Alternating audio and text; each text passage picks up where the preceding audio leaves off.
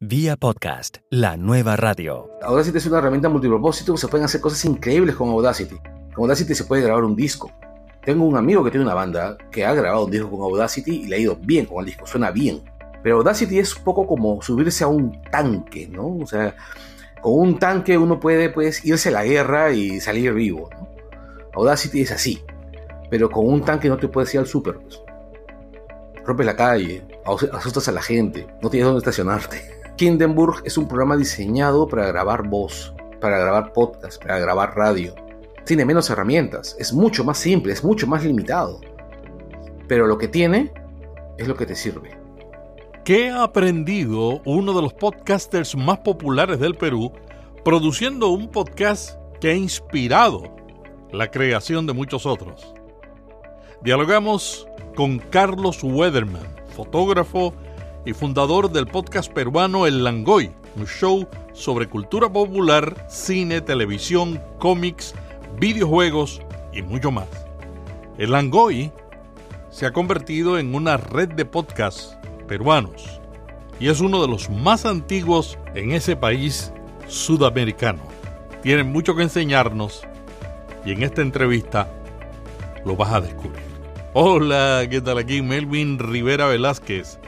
Acompáñame a conocer la experiencia de otros podcasters que nos ayudará a crecer y llevar nuestro podcast a un nuevo nivel. Vía podcast. Vía podcast. Vía podcast es la nueva radio. El Langoy es una institución en el podcasting en Perú. ¿A qué se debe eso? Eh, lo de institución es así, ya son palabras mayores. En realidad yo, solo, yo pienso que somos simplemente el podcast más viejo. O en todo caso, el podcast que más ruido hizo, ¿no? Porque hay un podcast más viejo, un par de podcasts más viejos, que son Wilson Podcast, es un podcast de videojuegos que lleva como un año más que nosotros haciendo mucho ruido, haciendo un programa muy local, mejor dicho, muy de nicho, pero muy, muy bueno. Y también está Colas Dice, que es el podcast de un, periodista local que también tiene su, tiempo, ¿no? También tiene su tiempo, tiene un trabajo bien sostenido a lo largo del año. Ahora, yo creo que de repente Langoy ha hecho un poco más de ruido porque los cuatro que fundamos Langoy, los miembros originales, eh, teníamos ya cierto, cierta relevancia en las redes sociales locales. Está Oscar Soto, que es con quien inicié el proyecto. O sea, un día Oscar y yo estábamos conversando sobre el tema de podcasting. Eh, empezamos a dar vueltas a la idea, dejamos la idea dormir un tiempo. Un día este, la idea despertó de nuevo. Oscar sugirió invitar a dos personas súper capaces también, que son Felipe Davis y Fátima Toche, que, bueno, hicimos la, la, formación inicial, le fue muy bien de arranque porque además tuvimos el apoyo de Marcos y Fuentes de Útero, que es un portal de, periodismo local en Perú, de periodismo de actualidad y de opinión. Y bueno, pues, o sea, digamos que hay, hay a veces todos los elementos para que salga bien algo se juntaron. Y arrancamos con buen pie. Y arrancamos con buen pie, se hizo un montón de bulla. Eh, éramos menos nicho que los podcasts que ya estaban. Y bueno, a la gente le gustó. Y eso es una muestra también de que la gente puede ser muy generosa a veces. Hay pocos podcasts que se convierten en padre y madre de otros podcasts. Eso es lo que ha sucedido con el Langoy. ¿Qué, qué ha motivado que tanta gente ha creado podcasts inspirados en el Langoy? Me imagino que haber un montón de gente que piense, si ellos pueden, ¿por qué yo no? Que es este la manera más simple de verlo. O sea, si tú miras que alguien está haciendo algo te das cuenta que no es tan difícil hacerlo. O sea, digamos, grabar audio no es tan difícil actualmente con los medios, con la manera como ha, este, crecido la tecnología, ¿no? Y bueno, la gente se ha animado. Hemos cogido un tema que le gusta a un montón de gente. Siempre va a haber alguien que diga, oye, yo también tengo algo que decir. Porque al final de cuentas, el podcast es un vehículo de expresión de opiniones. Nosotros teníamos la página web, la, perdón, el, el fanpage en Facebook, y teníamos y bueno, y un fan abrió un grupo de Facebook que ahora es semi-oficial.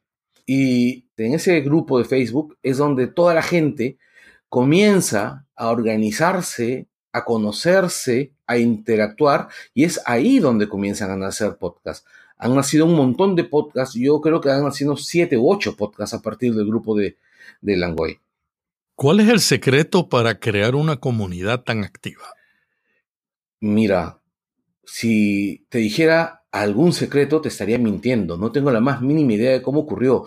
Yo prefiero quedarme con la idea de que nos cogieron cariño, el, podcast les gustó y se armó una comunidad en torno a ello, porque al final de cuentas eran una comunidad olvidada, o sea, eran un segmento de público muy olvidado. Y es uno de los motivos por los cuales nosotros elegimos el tema. Nosotros queríamos hablar de cultura pop porque en el momento que aparece Langoy, todos los medios formales, radio, televisión, eh, prensa escrita, habían olvidado cultura pop. Si tú leías una revista donde mencionara un personaje cómic, mencionaban un párrafo escrito a la volada, escrito de una manera muy vasta, con muy poco cuidado, eh, con absoluto desconocimiento y probablemente incluso con un tufillo de superioridad bastante desagradable.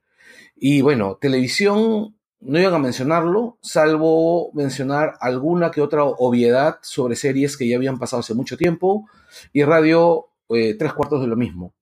Y bueno, los fans de los productos de la cultura pop son un montón, siempre han sido un montón.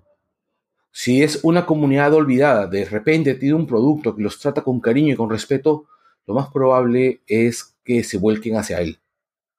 La prensa en Perú, cuando hablan de cine, los entrevistan a ustedes. ¿Cómo ustedes han logrado eso?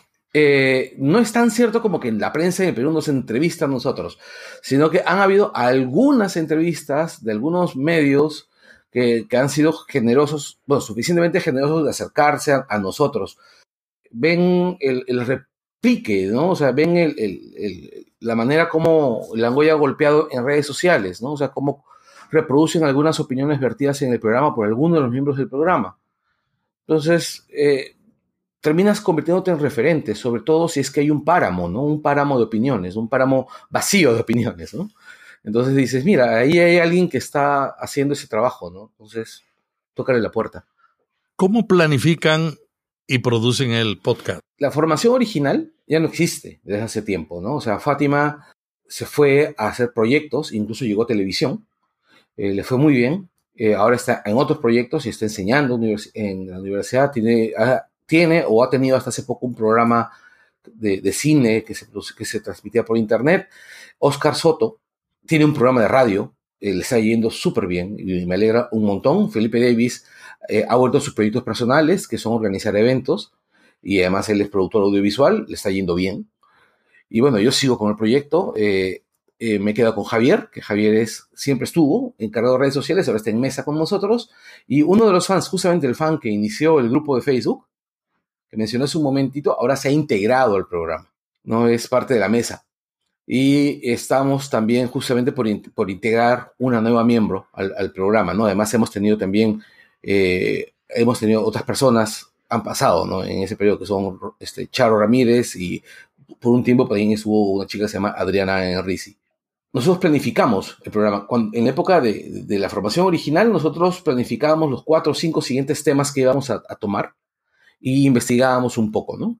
Ahora ya no planificamos cuatro o cinco temas, no planificamos el siguiente y el, que, y el subsiguiente por temas de tiempo, ¿no? Y hacemos nuestra investigación. Muchas veces hacemos el tema pensando en la coyuntura, en lo que se viene. Por ejemplo, ayer se nominaron los Óscares.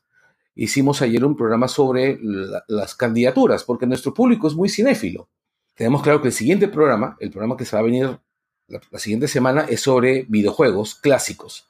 Y después se viene un programa sobre fútbol.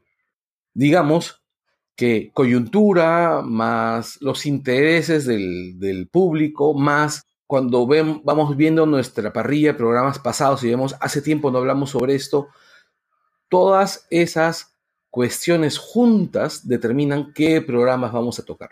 Y luego que definen el tema que van a tocar, ¿cuáles son los siguientes pasos? ¿Graban en vivo? Sería espantoso grabar en vivo. Con la cantidad de errores que cometemos en grabación, sería espantoso. El programa duraría el doble. Nos juntamos en un espacio.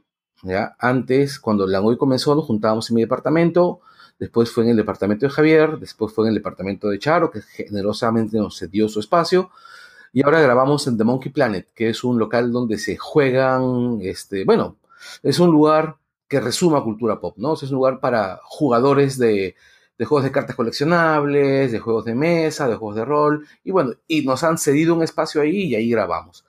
No grabamos por Skype en Langoy, pero otros spin-offs de Langoy sí se han grabado por Skype. Síncopa, que era un programa sobre rock progresivo y rock clásico. Eh, Agents of Chill, eh, este, eh, eh, Langoy Agents of Chill, que era un programa sobre Marvel. Teníamos un programa sobre DC Comics también, que se grababa por Skype. Y Libelistas, que es un programa de política, se está grabando, los últimos dos programas se han grabado por Skype, pero por tiempo, ¿no? Normalmente se grababa en vivo, o sea, en presencial. ¡Hey! Vamos a hacer una breve pausa. Será breve, te lo prometo. Llevamos 75 días consecutivos enviando un boletín diario con todo lo que acontece en el mundo del podcasting. Alberto de España nos dejó un comentario que dice, la mejor forma de estar informado sobre las novedades del podcasting, con entrevistas muy interesantes. El estilo de Melvin es pausado y su voz increíble. Nandor de Estados Unidos nos deja el comentario, gracias Melvin por lo que hace por el podcasting en castellano, el programa cada vez mejor quiero invitarte encarecidamente a que te inscribas al boletín, porque el boletín trae cosas más amplias, tiene más información que la que incluimos en los cinco minutos de Notipot hoy. En las notas te dejo el enlace para que te suscribas. ¿Te diste cuenta? Siempre cumplo lo que prometo. Bueno, y continuamos hablando del Langoy. Carlos, hay mucha gente que piensa que hay demasiados podcast de cultura popular? Podría decir que sí, hay muchos, hay muchos. Pero a mí no me preocupa que haya muchos. A mí me preocupa que esos muchos sean buenos. O sea, si hay 50 podcasts de cultura pop y los 50 son buenos, bienvenidos. No todos los podcasts que salen son buenos, pero terminan, o sea, terminan mejorando con el tiempo, ¿no? O sea, yo he escuchado uno que otro que, han ido mejorando con el tiempo, ¿no? Y se han ido, se han ido convirtiendo en, programas bastante sólidos.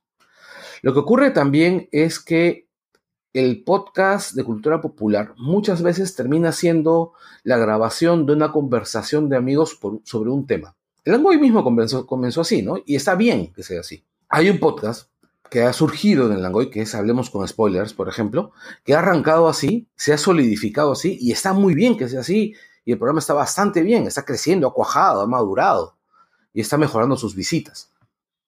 Pero hay otros podcasts, bueno, que no voy a mencionar, que eh, se mantienen, mantienen el, el, mismo, el mismo formato de conversación o de conversación sobre un tema de cultura popular que probablemente ya se haya tocado hasta el hartazgo cuando los, los que están haciendo el programa tienen la capacidad para hacer programas sobre otras cosas y, ensanchar la, base temática del, de la podcastosfera nacional, por decirlo de una manera. Pero bueno, cada quien toma las elecciones que, que, decide, ¿no?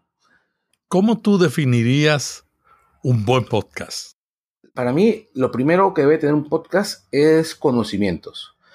Eh, las personas que están en la, mesa tienen que saber de lo que están hablando. Puedes hacer un programa, por ejemplo, sobre Martín Scorsese, sobre un cineasta cualquiera. Y bueno, estar bien documentado, ¿no? Ahora, si tú vas a resolver tus dudas sobre el tema, en vivo quedas mal. Nos ha pasado nosotros mismos en algunos momentos en que, por ejemplo, hemos cogido un tema, el tema durante el programa se ha ido desviando hacia otras arenas que no conocemos tanto y nos hemos sentido incómodos de sacar al aire algo donde se ven nuestras falencias, ¿no? Yo creo que el primer error es ese, ¿no? lanzarte sin conocer demasiada la profundidad de las aguas. Ahora, como la mayor parte de los podcasts locales son productos que están en continua evolución, en Blangoy mismo es un podcast que está en continua evolución, es decir, la gente está mejorando su producto. Recuerda que la mayor parte no son comunicadores profesionales. Yo mismo no soy un comunicador, yo en literatura. La gente que, trabaja eh, en su podcast va adquiriendo su forma a lo largo, entonces va encontrando la manera de afrontar sus temas, de la manera de, afrontar la manera como va a comunicar. Bueno, el primer, el primer requisito es justamente ese, ¿no? Por lo menos que haya una senda marcada. Un segundo requisito es que haya un mínimo nivel técnico, que al menos a mí no me molestaba tanto antes, pero ahora sí me molesta mucho. Yo he visto gente que graba colocando su tablet con el micrófono abierto, ¿no? La grabadora de audio la tablet colocada sobre la mesa y hablan. Y se escucha bien el que está más cerca, se escucha muy mal el que no lo está tanto. Y para ellos está bien, pero para el resto no. Son los medios que tienen. Pero quieren, o sea, están, están cediendo a la necesidad de comunicar, pero se están rindiendo ante la forma de hacerlo yo encontré hace rato, hace, hace, bastante tiempo, que hay muchas maneras muy económicas de grabar decentemente. si tienes más de una persona. O sea, por ejemplo, el Skype me parecía una solución bastante simple. Porque conseguías una grabadora de Skype, un, programa, un software grabador de Skype, y todo el mundo se comunicaba. Si tenía una red decente, más o menos decente, un audífono más o menos decente, eh, podía uno grabar bien, ¿no? pero y siempre ese resultado va a ser superior al de la tablet sobre la mesa, ¿no? Digamos que para mí esas dos cosas son quizás lo más, lo más urgente, ¿no? O sea, que la gente esté bien documentada sobre lo que va a hablar, que haya un, mínimo de, temas técnicos y luego de ahí ya vienen otros temas sobre los cuales se va transigiendo, ¿no? Es decir, el orden, orden en la estructura del programa, digamos, que la organización del programa, que se sepa que el programa va a algo, ¿no? O sea, que cada programa sea, eh, uno lo puede entender, porque hay veces que uno termina hablando, nos ha pasado, hay, hay algunos programas de Langoy que son así, que uno comienza a hablar sobre algo y termina divagando, yéndose por las ramas y no tocando el tema. ¿no? Y esos son errores de los que uno tiene que aprender, ¿no? O sea, esos programas, esos episodios de Langoy donde hacemos no son buenos programas. Digamos, ¿no? Ese orden para poder aprender a limitarse a hablar del tema, a no ceder a tentación de soltar ese chiste que uno se le ha ocurrido sobre la marcha o ese comentario lateral que, acaba de salir y no ceder a tentación de irse por ese camino, sino enfocarse. Es, es bien difícil. Eh, a nosotros nos cuesta. A nosotros con todos los años que tenemos nos cuesta. Me imagino que a los que están comenzando les debe costar muchísimo más. Carlos, tú me contabas que estás en un proceso de cambio de herramientas en la producción del Langoy. ¿Cómo es eso? Por ejemplo, yo durante todo el proceso de Langoy, hasta un infausto programa de Milcar, este, usaba eh, mi Linux de toda la vida, yo soy Linuxero, y Audacity. Y era feliz con eso. Era absolutamente feliz con eso. Hasta que un día estoy escuchando a Milcar y Milcar habla acerca de un programa que se llama Hindenburg lo menciona, menciona de que tiene un, un, este, un código para grabarlo, para poder descargarlo en prueba por 90 días. No le doy demasiada importancia en ese momento hasta que un par de semanas después digo, vamos a ver, lo descargo. O solamente para Windows. Bueno, tenía una máquina con Windows por ahí, instalo, pruebo, hago una, una prueba con los micrófonos y digo, caray, esto es otra cosa. Y bueno, lo que ocurre es algo bien simple, ¿no? Es, es como tratar de pelar una manzana con un cuchillo o pelar una manzana con esas herramientas especiales para pelar manzanas.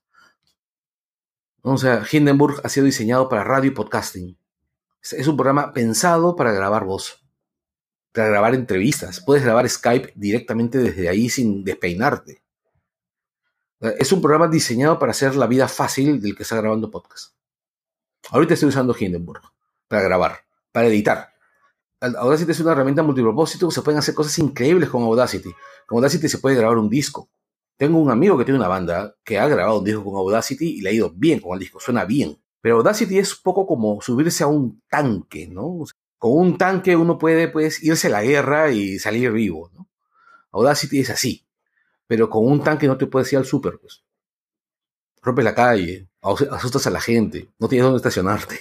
Hindenburg es un programa diseñado para grabar voz, para grabar podcast, para grabar radio. Tiene menos herramientas, es mucho más simple, es mucho más limitado. pero lo que tiene es lo que te sirve. No necesitas más. Incluso puedes hacer capítulos dentro del podcast para los, las herramientas, para las aplicaciones de podcasting que los permiten. ¿no? Lamentablemente iVoox, que es quien utilizo yo, no, no los permite. Carlos, ¿cómo ves el podcasting en Perú? Hay más podcasts.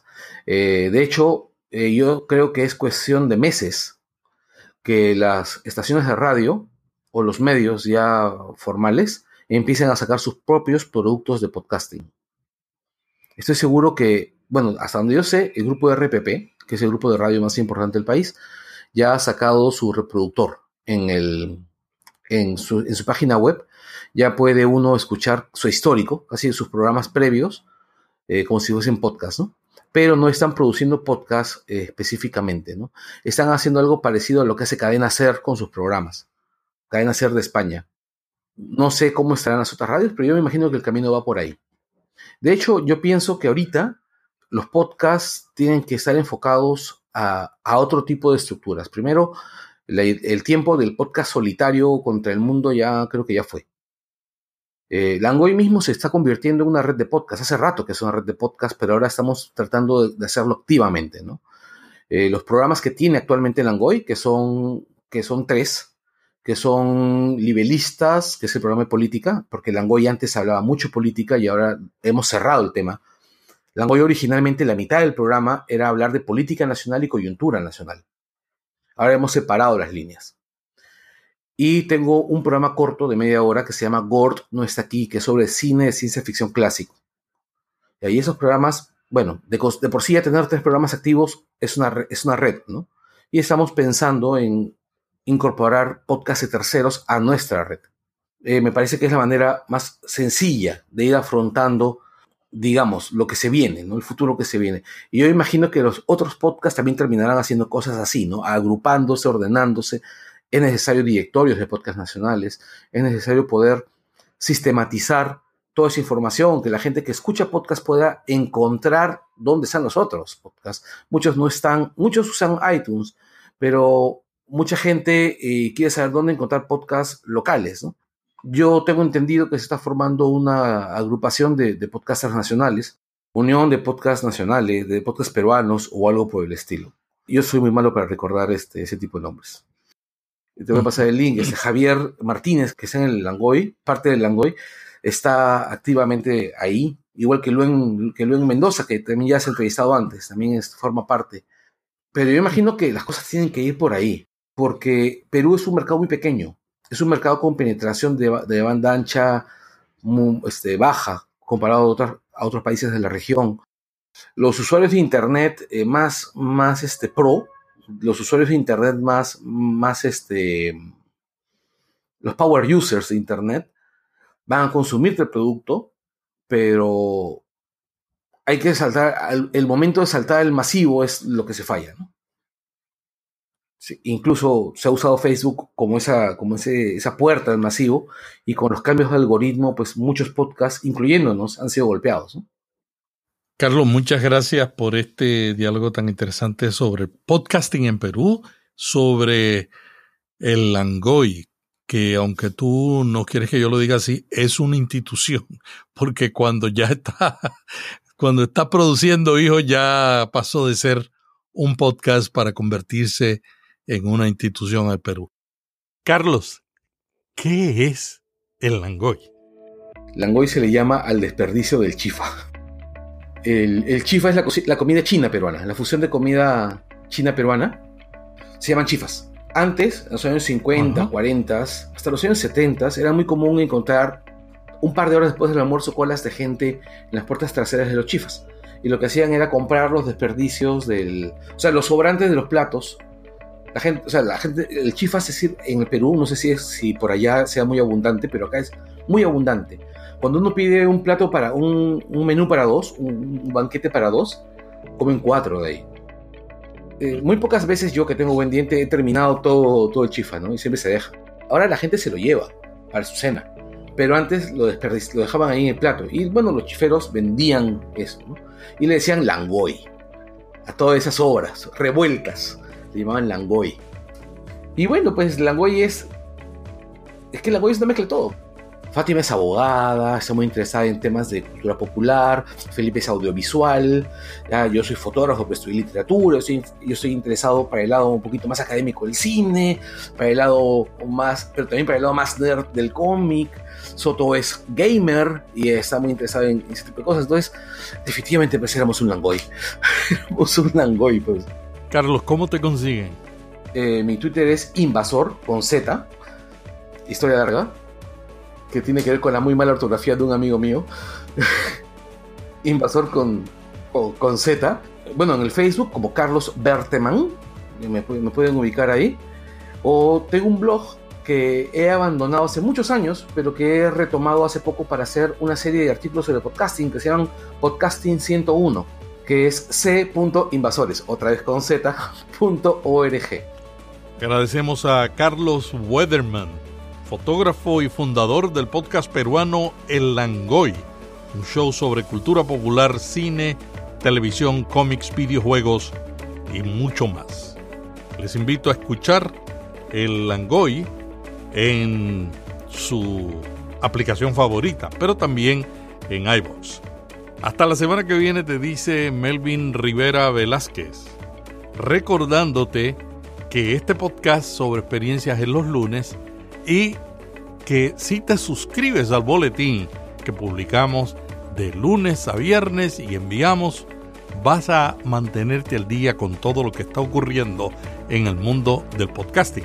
Los lunes compartimos experiencias, conocimientos y de martes a viernes Notipod con las tendencias del mundo cambiante del podcasting. Te envío un pod abrazo. Vía podcast. Vía podcast. Vía podcast es la nueva radio.